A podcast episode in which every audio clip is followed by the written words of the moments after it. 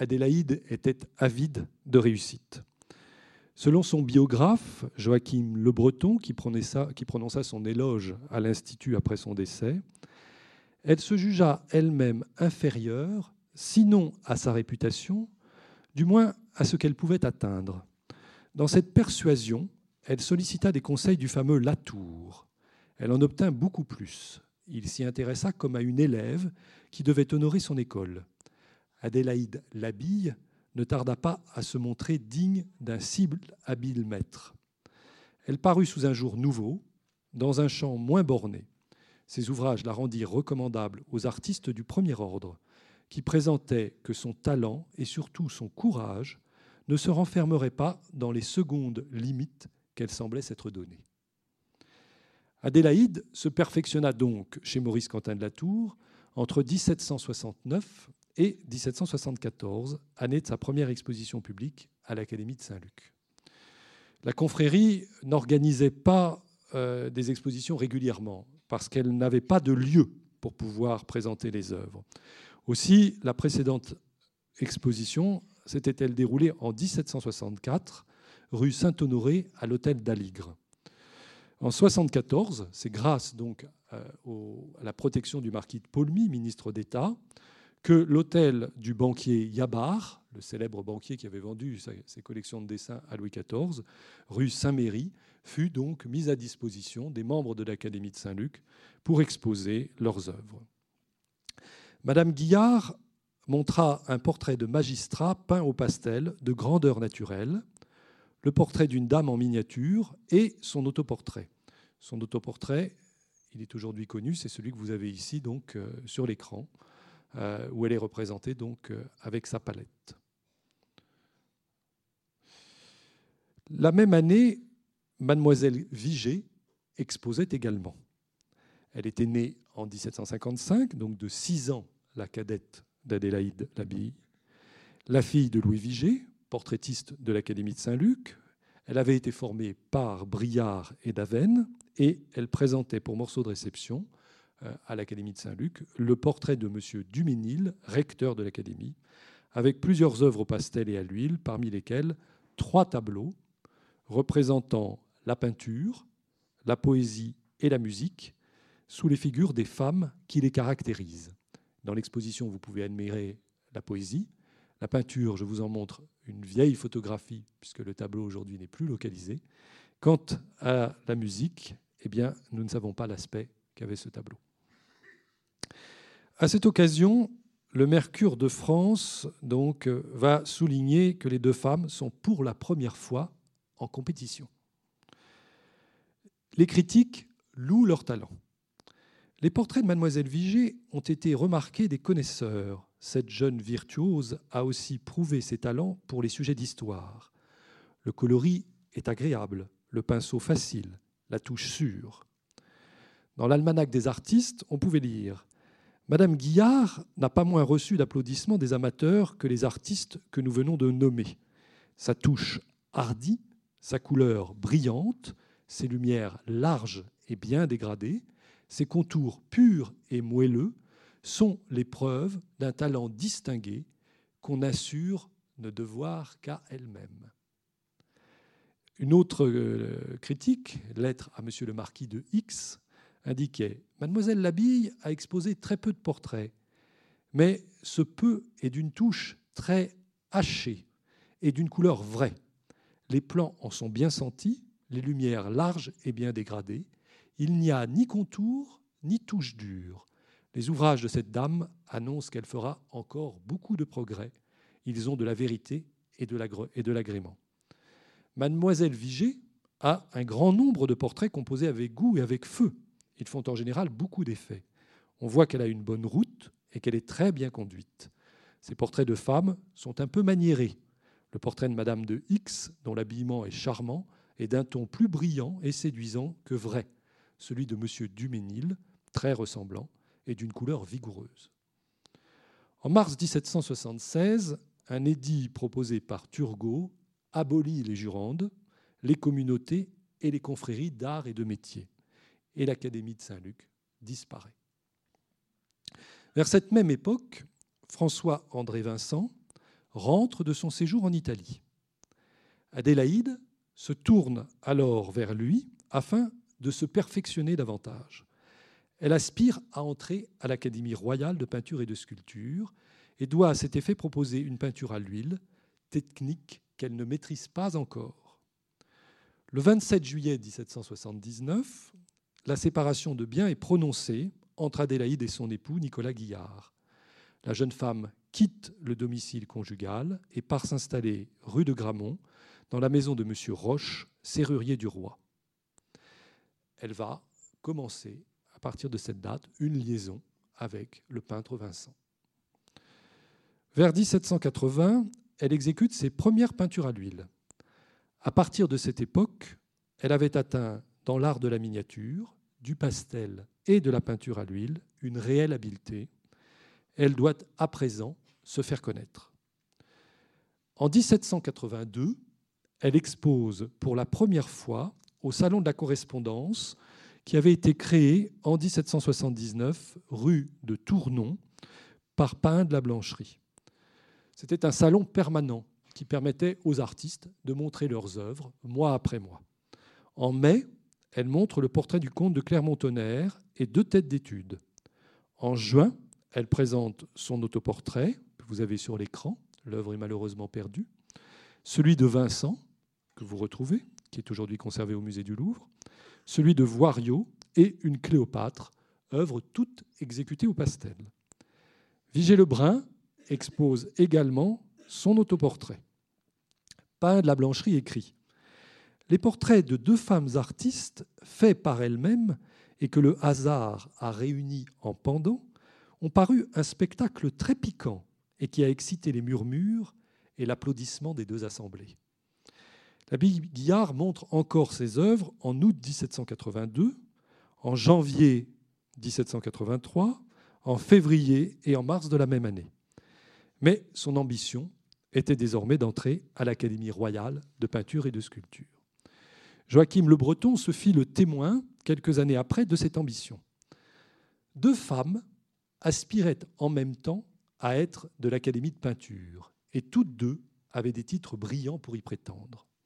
Mais les académiciens, craignant que les artistes de ce sexe n'entrassent en trop grand nombre dans la compagnie, voulaient, pour parer aux abus possibles, que l'autorité intervint en faveur des deux qui se présentaient. Ils savaient d'ailleurs qu'Adélaïde Labille, alors Madame Guyard, était en relation avec le ministre des Arts et qu'il lui était facile de s'en faire appuyer. Ils le lui conseillèrent donc, plaçant à côté de ce conseil le danger du scrutin secret. Elle repoussa avec force ce moyen oblique, déclarant qu'elle voulait être jugée et non protégée, que si son talent n'était pas trouvé digne de l'Académie, elle travaillerait sans relâche à le perfectionner, qu'elle répondrait à des refus par des efforts nouveaux, et, pour achever de vaincre tous les prétextes, elle attaqua à découvert la prévention que les femmes trouvent presque toujours dans la carrière de la gloire, où elles n'obtiennent point de succès qui est de l'éclat, qu'on ne tente aussitôt de leur en enlever au moins une partie. Les efforts déployés par les deux femmes à l'époque aboutissent à une double réception au cours d'une séance assez exceptionnelle le samedi 31 mai 1783. Le secrétaire commença par la lecture d'une lettre du directeur des bâtiments du roi, Jean-Baptiste Marie-Pierre, directeur de l'Académie, dans laquelle il était notamment dit Vous savez, monsieur, depuis longtemps, que la reine que la reine daigne honorer Madame Lebrun d'une protection particulière et qu'en conséquence, elle m'avait fait, il y a déjà du temps, l'honneur de me marquer le désir qu'elle avait de l'avoir reçue à l'Académie royale de peinture. Vous savez aussi que j'avais eu celui de lui représenter l'impossibilité où se trouvait l'Académie de donner cette preuve de considération à une artiste dont elle estimait les talents, mais que l'état de son mari en éloignait. Sur de nouvelles marques d'intérêt que la reine m'a données à l'égard de Madame Lebrun, j'ai eu l'honneur de lui mettre sous les yeux l'article des statuts qui interdit de la manière la plus précise à tous les membres de l'Académie le commerce de tableaux. Sa Majesté n'a pu s'empêcher d'approuver une loi aussi honorable pour les arts, mais elle m'a chargé de demander au roi une dispense en faveur de Madame Lebrun. J'ai en conséquence porté sous les yeux du roi le désir de la reine, et Sa Majesté, considérant que le cas où se trouve Madame Lebrun est de nature à ne pouvoir se renouveler, et qu'une exception en faveur de son talent, fondée sur un aussi puissant motif que celui de la protection de la reine, était bien plutôt une confirmation qu'une infraction de la loi. Sa Majesté, dis-je, a bien voulu agréer que l'Académie pût recevoir cet artiste au nombre de ses membres. Au reste, la protection dont la reine honore Madame Lebrun étant aussi marquée, et les ouvrages de cet artiste étant connus de tous les officiers et membres de l'Académie, j'ai lieu de croire que cette compagnie s'empressera de donner à la reine une preuve de son respect et de sa soumission pour que Sa Majesté désire en cette occasion, en recevant tout de suite Madame Lebrun. Les, académiciens s'inclinèrent donc et le procès verbal de la séance relate. L'Académie, exécutant avec un profond respect les ordres de son souverain, a reçu la demoiselle Vigée, femme du sieur Lebrun, académicienne sur la réputation de ses talents, en invitant la dite dame Lebrun de faire apporter de ses ouvrages à la prochaine assemblée. Et elle fit effectivement apporter le tableau qui était en exposition, La paix, rassurant l'abondance, protégeant l'abondance.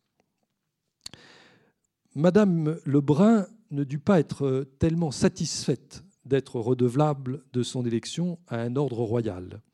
Aussi en donne-t-elle dans ses souvenirs une toute autre version. D'après elle, le peintre Pierre était opposé à l'entrée des femmes à l'Académie et il avait fallu toute une cabale des vrais amateurs pour en forcer les portes en sa faveur. Enfin, je fus reçu, écrit-elle.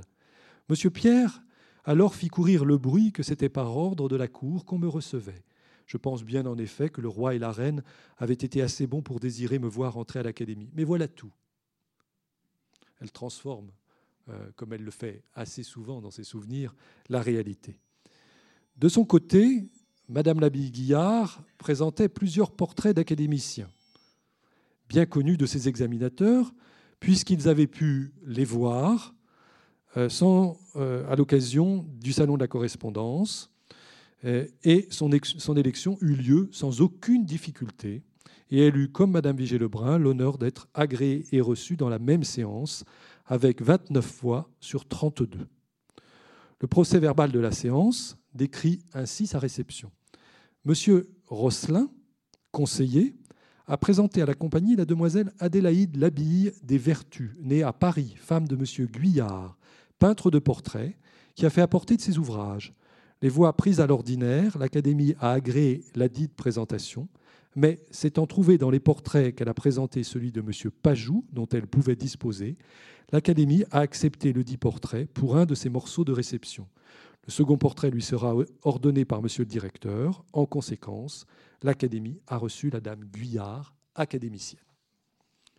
Les deux artistes, Elisabeth et Adélaïde, pouvaient dès lors exposer au salon qui se déroulait tous les deux ans dans le salon carré du Louvre. Et dès 1783, elles le firent. Madame Lebrun présenta le portrait de la reine, celui de monsieur, celui de madame, Junon venant emprunter la ceinture de Vénus, Vénus liant les ailes de l'amour, la paix ramenant l'abondance, le portrait de madame de la marquise de Guiche, le portrait de madame Grand, le portrait d'une dame anonyme, le portrait de Madame Lebrun peint par elle-même, le fameux portrait au chapeau de paille, le portrait de Mademoiselle Lebrun, sa fille, et plusieurs autres portraits sous le même numéro. Madame Guillard exposait le portrait de Monsieur le comte de Clermont-Tonnerre, le portrait de Monsieur Brizard, que vous avez sur l'écran, dans le rôle du roi Lyre, au bord de la caverne et à l'instant du réveil, acte 4, scène 5, Ô douce lumière, le portrait de Monsieur Vien, le portrait de Monsieur Pajou, le portrait de M. Bachelier, le portrait de M. Goua, le portrait de M. Suvet, le portrait de M. Beaufort, le portrait de M. Voiriot, le portrait de Mme Mitoire avec ses enfants et donnant à téter à l'un d'eux, sa tête de Cléopâtre, le portrait de Mme Guillard peint par elle-même et plusieurs portraits sous le même numéro. Presque le même nombre d'œuvres, presque les mêmes sujets, presque la même qualité de clientèle. Immédiatement, la critique, voilà Madame Mitoire, fait des remarques. Au sujet de, l'œuvre de Madame Lebrun, La paix ramenant l'abondance et Vénus liant les ailes de l'amour, on peut lire Dans ces deux tableaux, Madame Lebrun réunit la fraîcheur de la belle nature a une composition savante et agréable. Ses draperies sont du plus beau style. Il y a longtemps que l'Académie n'a pas reçu de femme peintre d'un aussi grand talent. C'est ce qui fait dire que quelques génies président à l'exécution de ses ouvrages. Dans les portraits, on remarque celui de l'auteur. Il est remarquable pour la hardiesse de l'effet et la vérité du clair-obscur. Si le fond était moins cru et qu'il y eut plus de correction dans les mains, ce tableau serait parfait. Dans le numéro 113, la figure de Junon est bien rendue. On désirait dans la Vénus un choix de forme qui la caractérisa. Ce tableau est d'une charmante couleur. Au sujet de Madame Guillard, le genre du pastel, depuis M. de la Tour, avait été totalement négligé à l'Académie. Il manquait un modèle dans ce genre quand Madame Guillard apparut. Elle s'annonce par un chef-d'œuvre. C'est le portrait de Brizard dans le rôle du roi Lear. Composition, exécution. Rien ne manque à ce superbe tableau. Ces pastels ont tous la vigueur de l'huile. Les portraits de messieurs les académiciens et autres réunissent non seulement le mérite de la ressemblance, mais pourraient aussi être pris en particulier comme étude de tête. Le portrait de M. Pajou et son morceau de réception. Dans Appel au salon, le tableau de la paix, ramenant l'abondance par Madame Lebrun, frappa les regards par la fraîcheur de son coloris. Il, Appel, le trouva d'une invention heureuse, d'une exécution charmante, mais d'une touche un peu molle. Le portrait de l'artiste, plein de grâce et d'agrément, lui parut travailler d'une manière plus ferme. Il l'examina longtemps et dit en souriant La peinture est ici la dame, d'atour de la beauté, elle prend soin de la parer avec tout l'art de la coquetterie la plus séduisante. Mais l'art est de le cacher. Il trouvera dans ce tableau un ciel trop bleu, un blanc trop cru et des lumières trop pâles. Il ne put donner aucun éloge au portrait de la reine que chacun trouvait au-dessous du modèle. Il examina ensuite la Vénus liant les ailes de l'amour et celle qui prête sa ceinture à Junon. L'artiste, dit-il, aurait dû réunir le coloris de l'une à l'élégance de l'autre pour n'en former qu'une seule. Autrefois, j'ai rassemblé toutes les beautés de la Grèce et je n'ai peint que ma Vénus sortant des eaux. Cependant, on ne peut qu'encourager les talents de cet artiste agréable dont les défauts ne tiennent qu'au goût de votre nation. Les ouvrages de Madame Guillard furent ensuite l'objet de son attention. Il la trouva digne de paraître au milieu de nos plus célèbres artistes par un beau ton de couleur, un dessin correct et de bon goût, autant que par une touche ferme et hardie qui paraît être au-dessus de son sexe. Près de quitter le salon, Appel s'arrêta longtemps avec plaisir sur les ouvrages de Madame Valayer-Coster. Il trouva le tableau de gibier avec des attributs de chasse fait d'une manière large et facile. Les fleurs de son vase d'albâtre lui parurent fraîches, brillantes, agréables. Elles ne pourront, dit-il, être surpassées que par celle de M. Van Spandonk, qui réunissent à toutes ces qualités une touche plus fière et plus hardie, plus d'élégance et de variété. Encouragez vos femmes par des distinctions flapteuses, me dit Appel. Qu'elles soient admises dans vos lycées, elles seront vos émules, et vous les verrez souvent vous égaler. Les beaux-arts sont faits pour les grâces de leur sexe, la peinture surtout, à laquelle une certaine grâce doit être particulière. Dans Messieurs, amis de tout le monde, au sujet de Madame Guillard. Voici encore une artiste qui prouve que les arts les plus difficiles peuvent être cultivés avec succès par un sexe à qui le préjugé ne permet encore à présent que les grâces et la beauté. Sans parler du portrait de M. le comte de Clermont-Tonnerre, qui est de la plus grande faiblesse, ressemblance à part, la tête de Brizard suffirait seule pour faire un honneur infini au pinceau ferme et vigoureux de Madame Guillard. Que le caractère en est beau, quelle vérité, que de savants détails, que l'anatomie est belle et bien prononcée, quelle chaleur de coloris, et que l'expression en est juste et touchante.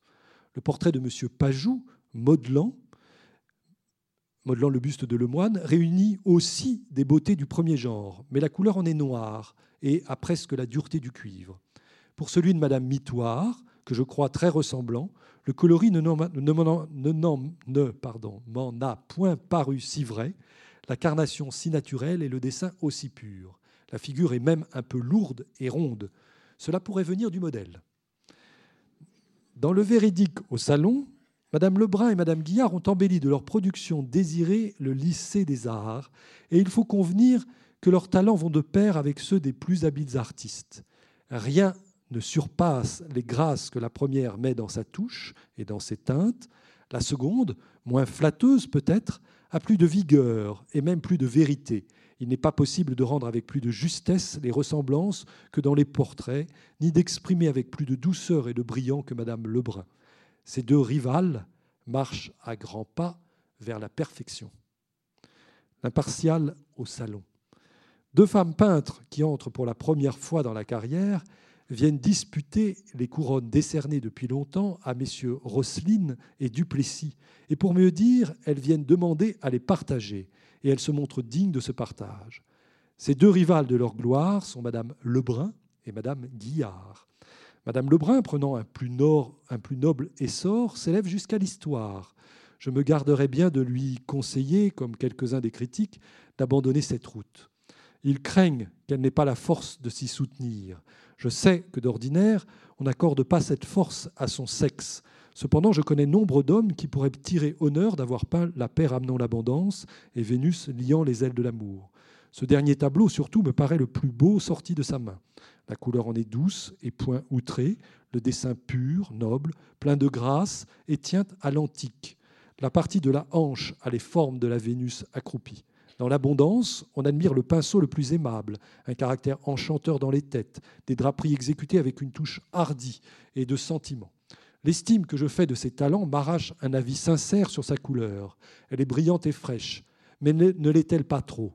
C'est un excès contre lequel Madame Lebrun doit être en garde et où elle n'est point tombée dans la Vénus dont je viens de parler.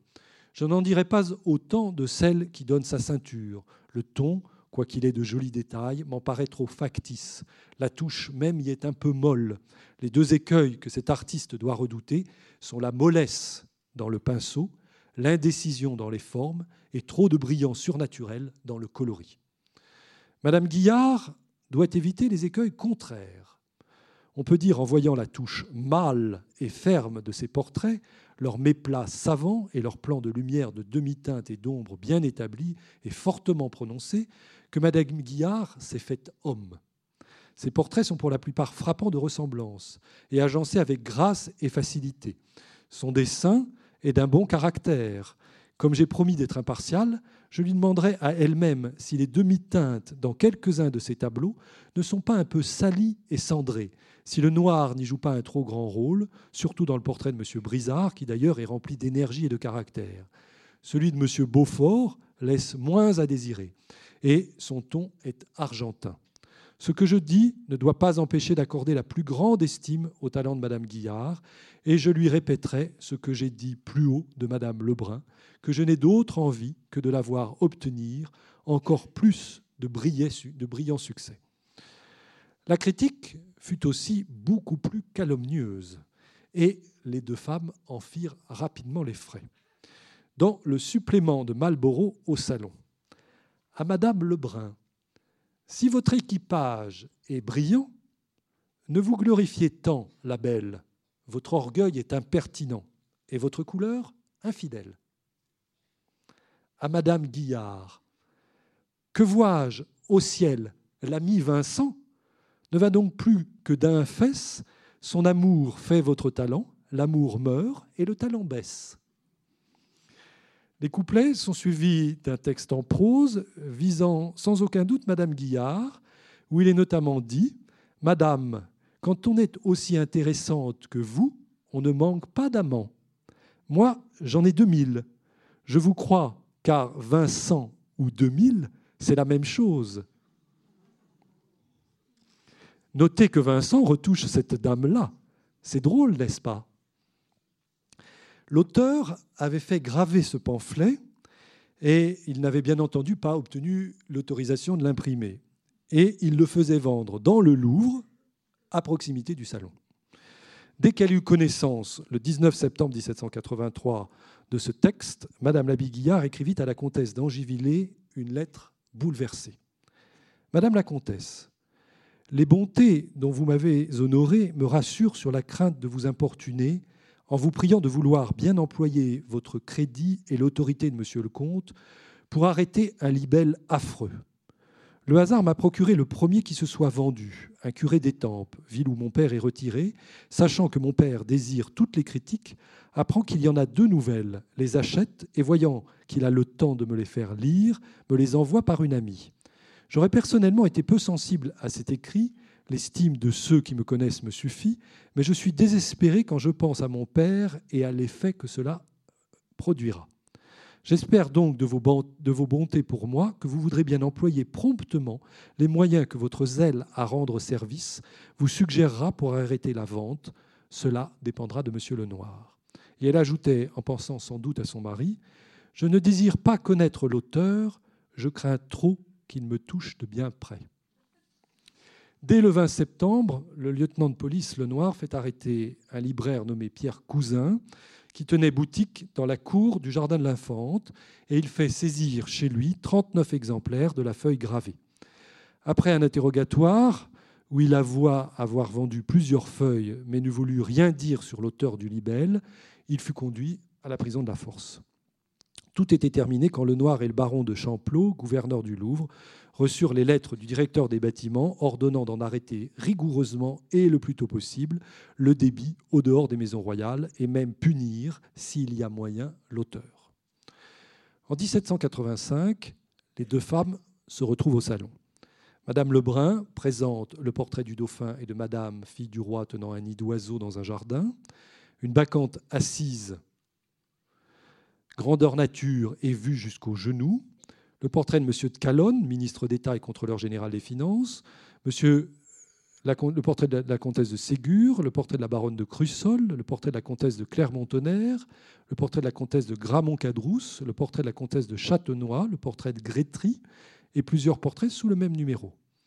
Madame, Guillard présente le portrait de Madame la comtesse de avec son fils âgé de trois mois, le portrait de Monsieur de Dupin de Saint-Julien au pastel, le portrait de la comtesse de Clermont-Tonnerre, le portrait d'Amédée Vandelot, le portrait de M. Vernet, le portrait de M. Cochin, un tableau portrait de trois figures en pied représentant une femme occupée à peindre et deux élèves la regardant. Il s'agit du célèbre portrait qui est actuellement dans l'exposition, et plusieurs portraits à l'huile et au pastel sous le même numéro. La critique se lance. Dans le discours sur l'origine, les progrès et l'état actuel de la peinture en France. La couleur de Madame Lebrun est trop brillante. Sa touche est gracieuse et peut convenir à une infinité de petits sujets qui n'exigent que de l'agrément. Mais lorsque je vois Madame Lebrun peindre l'histoire, je crois voir la massue d'Hercule soulevée par la main des grâces. Au sujet de Madame Guillard, les différents portraits de Madame Guillard exposés au salon ont fait beaucoup d'honneur à son talent et ils se sont fait remarquer, surtout par un beau ton de couleur, un dessin correct et de bon goût, autant que par une touche ferme et vigoureuse qui parut même au-dessus de son sexe. Dans les observations critiques sur les tableaux du salon de l'année 1785, au sujet de la bacchante de Madame Lebrun, la bacchante nous offre des effets piquants de lumière et l'on trouve dans l'expression de la figure cette joie vive et vraie causée par l'ivresse. On pourrait peut-être y désirer une touche plus ferme. Le corps surtout est d'une exécution molle et peu savante que Madame Lebrun borne son ambition à peindre des têtes charmantes. Elle sera toujours sûre de tous les suffrages. Il règne en général dans ses ouvrages une certaine grâce que nous regardons comme l'une des qualités de la peinture et qui doit racheter bien des défauts. Cependant, pour peindre le nu, il faudrait à Madame Lebrun des connaissances anatomiques qu'il est évident qu'elle n'a pas. Au sujet du portrait de Madame Guillard, une femme occupée à peindre, ce portrait composé dans le genre de l'histoire et dans lequel on reconnaît une touche vigoureuse fait honneur au talent de l'artiste. La couleur en est belle, l'intelligence des groupes et l'enchaînement des lumières produisent dans ce tableau les effets les plus heureux. Le portrait de M. Amédée Vandelot, qui mérite aussi des éloges par la beauté des draperies, nous a paru d'une touche moins ferme. La tête surtout nous parut un peu négligée. Le peintre anglais au Salon des peintures en 1785 je fus bien surpris lorsque je sus que tous ces portraits étaient de Madame Lebrun. Je la trouvais si avancée depuis sa dernière exposition que j'en suis encore en admiration. Ils sont d'une âme et d'une supériorité étonnante, bien coloriés, bien peints, d'une touche gracieuse, facile et aimable. Elle tient à la vérité de Van Dyck et même à plus de grâce. Le portrait de M. de Calonne est d'une couleur superbe et rendu supérieurement. La bacchante est bien posée et bien peinte. Je la trouve un peu trop laqueuse.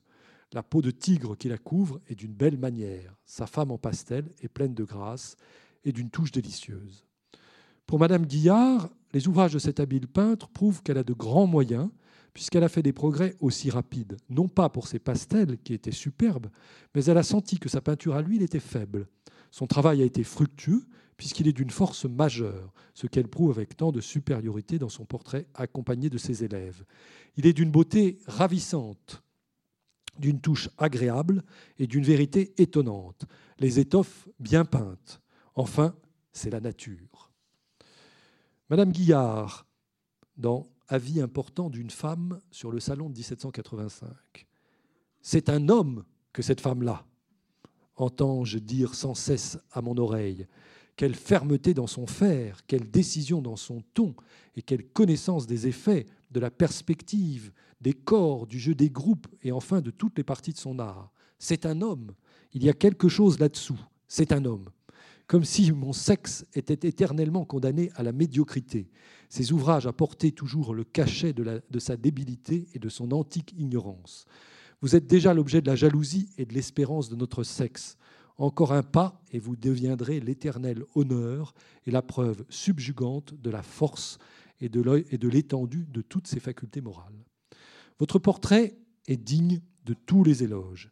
Il est grandement composé, dans toutes les belles convenances de l'histoire et avec tous les agréments d'un tableau de genre. Votre groupe est savant, intéressant. La tête de femme en avant est d'un fer et d'une expression admirable et se détache bien de la figure qui lui sert de fond. Vos étoffes sont brillantes et fraîches, vos détails partout soignés et pleins de goût.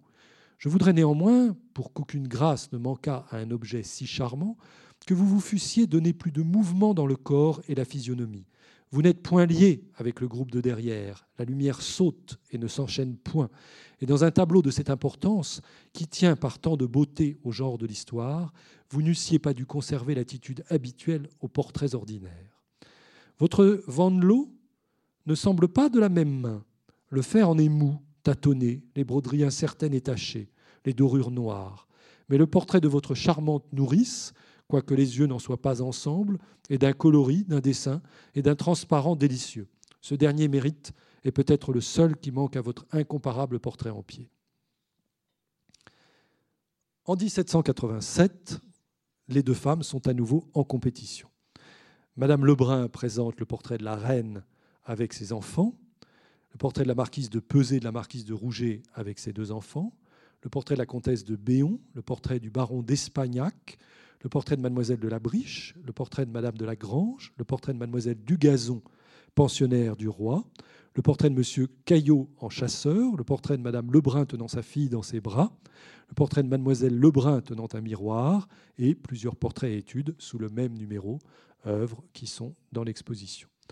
Madame Guyard, désormais premier peintre de mesdames, présente le portrait de Madame Élisabeth peint jusqu'au genou, appuyé sur une table garnie de plusieurs attributs de science, celui de Madame Adélaïde, au bas du portrait en médaillon du feu roi, de la feu reine et du feu dauphin, réunis en un bas-relief imitant le bronze, la princesse, qui est supposée les avoir peints elle-même, vient de tracer ces mots. Leur image est encore le charme de ma vie. Sur un ployant est un rouleau de papier sur lequel est tracé un plan du couvent fondé à Versailles par la Fereine et dont Madame Adélaïde est la directrice. On y aperçoit un autre bas-relief où Louis XV montre au dauphin son fils le champ de bataille. À côté de cette œuvre monumentale qui est sur l'écran, elle présente le portrait de Madame Victoire au pastel, que vous pouvez également découvrir, celui de Madame la Duchesse de Narbonne, celui de Madame la Marquise de la Valette, pinçant de la harpe, celui de Madame la Vicomtesse de Caraman, du Vicomte de Gand, de la Vicomtesse de Gand, de Monsieur de faisant de la musique, et plusieurs portraits sous le même numéro. La critique se partage. Madame Lebrun se distingue toujours de ses confrères par le goût et par la grâce infinie qui règne dans ses ouvrages. Et c'est un des mérites qui manque au plus grand nombre de nos artistes. Elle est d'ailleurs parvenue à mettre beaucoup de vérité dans son coloris et beaucoup d'expression dans ses têtes. La tendresse maternelle est bien exprimée dans son portrait. La folie de Nina est rendue avec force dans celui de Madame Dugazon et la gaieté d'une soubrette dans celui de Madame Raymond. Peut-être pourrait-on à ce dernier reprocher un peu de manière, mais en général, ces têtes sont toujours charmantes, et nous voyons avec plaisir que Madame Lebrun ne dément point la réputation qu'elle s'est acquise par son talent. Madame Guillard a déployé toute la richesse de son pinceau dans le portrait de Madame Adélaïde. La composition en est heureuse. Les médaillons réunis en un bas-relief imitant le bronze sont très bien faits. La robe de velours est de la plus grande beauté. Mais dans les autres portraits, elle nous a paru fort inférieure à elle-même. Ses têtes surtout sont extrêmement négligées et n'offrent qu'un coloris faux, sans aucune dégradation, ni vérité de détail ou de nature. Dans l'enlaire au salon académique de peinture, mademoiselle Guyard est la preuve irrésistible de la force et de l'étendue des facultés morales d'un sexe que dans des temps de barbarie on avait relégué à l'ignorance. Son tableau de Madame Adélaïde mérite les plus justes éloges. Il est composé grandement et dans toute convenance. Les chairs, la pose, les étoffes, tout est bien imité, mais il règne dans l'ensemble un sombre qui en amortit l'effet. Madame Victoire est d'une grande ressemblance, et son mérite est égal à ceux des autres portraits, où l'œil découvre un charme fait pour séduire. Le défaut de cet artiste est de ne pas donner assez de mobilité dans la physionomie, de ne pas toujours s'enchaîner les lumières et de laisser ses couleurs trop peu transparentes. Merlin au salon de 1787. Deux femmes se disputent la palme dans l'empire des arts. Toutes deux ont des droits acquis à l'admiration du public, puisque toutes deux ont produit des ouvrages qui auraient fait honneur aux premiers artistes de la France, mais à laquelle des deux donner la pomme. C'est ce qui n'est pas facile à décider. L'on convient généralement qu'il y a dans les ouvrages de Madame Lebrun beaucoup de goût, une certaine grâce, une gentillesse bien propre à séduire, quelquefois même, à travers les défauts inséparables d'une manière brillantée, des détails précieux pour la finesse du ton. Mais aussi, il n'y a point d'harmonie dans ces tableaux, que ses dessins sont incorrects, que ses chairs sont d'un ton factice. Son portrait de Caillot est cependant exempt de ce reproche. Pour juger le talent de Madame Guyard, il suffit de voir un peu attentivement le portrait de Madame Adélaïde. On y trouve une grande entente des faits, de l'accord, un dessin correct et ferme, de l'intelligence dans les plans et une vérité inimitable dans les accessoires. D'après cet exposé, c'est au, public à prononcer. Mais qui osera jeter la pomme de discorde? Dans les observations tirées du Mercure de France, Madame Guyard, cette artiste, est élève de Monsieur Vincent. Elle a dans le pastel une manière molle et dénuée de tout effet. Mais dans les portraits à l'huile, elle a la touche, le dessin, la composition, le coloris, enfin toute la manière de son maître. Encore une attaque euh, où on continue à faire croire que c'est Vincent qui peint ces tableaux. En 1789, les deux femmes exposent pour la dernière fois au salon de l'Académie royale de peinture et de sculpture. Madame Lebrun présente le portrait de la duchesse d'Orléans, celui du petit prince Lubomirski représenté en amour tenant une couronne de myrte et de laurier, le portrait de Dervish Khan, premier ambassadeur de Tipo Saïb, le portrait de Ousmane Khan, le second ambassadeur de Tipo Saïb, l'épouse de M. Rousseau, architecte du roi, avec sa fille, le portrait d'Hubert Robert, peintre du roi, le portrait de Mademoiselle Brognard, fille de M. Brognard, architecte du roi, et plusieurs tableaux sous le même numéro. Madame Guyard présente le portrait de Madame Victoire, que vous avez sur l'écran, montrant une statue de l'amitié sur le piédestal de laquelle on lit cette inscription Précieuse aux humains et chère aux immortels, j'ai seul, auprès du trône, un temple et des autels. Le portrait de feu Madame Louise-Élisabeth de France, également sur l'écran, infante d'Espagne, duchesse de Parme avec son fils âgé de deux ans, et un portrait de Monsieur le Prince de, il s'agissait du prince de Beaufremont, chevalier de l'ordre de la Toison d'Or. Dans les, dans les, parmi les critiques, entretien entre un amateur et un admirateur. L'admirateur. En parlant de grâce, voyons les productions de Madame Lebrun. Comment trouvez-vous cet amour tenant une couronne? Ne croirait-on pas que la tête est vivante Le bon ton de chair, comme les ombres et les demi-teintes sont d'accord avec les lumières? Voilà le grand art, monsieur. C'est de faire oublier que cela est fait avec des couleurs. Madame Lebrun ajoute à cela une manière de composer ses portraits et de les ajuster avec un goût infini. Voyez celui de cette femme avec sa petite fille. Peut-on rien voir de plus spirituellement arrangé? Et cette petite qui cherche dans un sac. Y a-t-il rien de plus ingénieux que cela? Cet artiste a l'art de faire de ses portraits autant de sujets qui peuvent être mis dans les plus beaux cabinets. Ne voudriez-vous pas avoir dans le vôtre celui de M. Hubert Robert? L'amateur. Oui, monsieur. Je vous avoue sincèrement que c'est le tableau que j'aime le mieux et de tout ce que Mme Lebrun a mis ici. Il me semble le voir sortir de la toile et l'entendre parler. Je ne connais pas comme vous, monsieur, les moyens qu'il faut avoir pour arriver à ce degré, mais il me semble que c'est le nec plus ultra de ce genre. Je pense bien, comme vous, de ces autres ouvrages, excepté que je trouve quelquefois de la dureté dans certaines choses, et surtout dans ces ciels. Elle les fait d'un bleu trop cru. Monsieur Huet peut lui apprendre cette partie. Elle fera bien de le consulter. L'admirateur. Monsieur, vous donnez de très bons conseils, et je suis sûr qu'elle en profitera. Voyons Madame Guyard. Je suis persuadé que vous serez contente de son tableau représentant Madame Victoire. L'amateur. Oui, il est très bien peint, et d'une grande vérité, si j'ose le dire. Il y a quelque chose de plus vrai en général que dans les tableaux de Madame Lebrun. Qu'en pensez-vous L'admirateur? Ne comparons point les talents, monsieur. Ce qu'il y a de très sûr, c'est que ces dames prennent le chemin de l'immortalité, chacune dans leur genre. Dans l'exposition des tableaux du Louvre, si monsieur, messieurs Jolin et Lagrenet ont peine à se concilier les regards, Madame Lebrun sait bien les attirer. Rien de plus agréablement pensé que ces portraits. Elle donne partout de l'expression, dans un genre où l'on n'a que rarement l'occasion d'en mettre. On lui reproche qu'elle perd les ressemblances, mais ses ouvrages gagnent tout du côté de l'intérêt, qu'on serait fâché de leur voir ce caractère propre à chaque individu que les grands portraiteurs ont tant recherché. En la gravant, on serait embarrassé dans le dessin de ses mains. Et devrions-nous, pour les bien rendre, faire des études de cette partie qui est négligée dans plusieurs de ses portraits? Madame Guyard, sa digne rivale, paraît vouloir la surpasser par des pastels défaits, par une couleur et par une touche presque virile.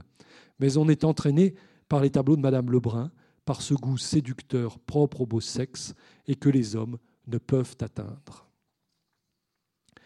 Dans la nuit du 6 octobre 1789, Madame Vigée-Lebrun, Julie et sa gouvernante, Madame Charot, prennent le chemin de l'Italie. Adélaïde Labille-Guillard décide de demeurer à Paris. Les commandes se raréfient aussi continue-t-elle à travailler aux commandes qu'elle avait reçues auparavant, des répliques des portraits de Madame Adélaïde et de Madame Victoire, qui sont destinés à Madame de Châtelus. Le portrait de Madame Adélaïde est aujourd'hui conservé au musée de Phoenix. Le portrait de Madame Victoire est encore en possession de la famille de Châtelus au château de Châtelus. Et un tableau exceptionnel qui figurait la réception d'un chevalier de l'ordre de Saint-Lazare, une toile monumentale qui avait été commandée par Monsieur, frère du roi. Elle obtient pour euh, achevé cette œuvre de très grande dimension, un atelier à la Bibliothèque royale, et elle prend à partir de cette date activement part au débat de l'Académie. Le 23 septembre 1790, elle obtient ainsi que le nombre de femmes admises devienne indéterminé. Le 19 février 1791, Mesdames quittent la France et Adélaïde perd à cette occasion ses protectrices. Quelques jours auparavant, Robespierre lui répondait en ces termes après avoir été sollicité afin de laisser fixer ses traits. On m'a dit que les grâces voulaient faire mon portrait. Je serais trop indigne d'une faveur si je n'en avais senti tout le prix. Au salon de 1791, donc Madame Labiguillard présente 14 portraits de députés à l'Assemblée nationale constituante. Vigée-Lebrun avait pris la décision de mettre ses pinceaux au service des puissants de l'Europe monarchique. L'habit Guillard plaçait ses pinceaux au service des nouvelles élites, tous partisans comme elle d'une monarchie constitutionnelle. À l'une, les routes de l'Europe pendant plus de douze ans. À l'autre, les années difficiles de la Révolution, qui la blessèrent dans ce qu'elle avait de plus cher, son œuvre et ses amitiés. À l'une, la renommée, à l'autre l'oubli. Merci.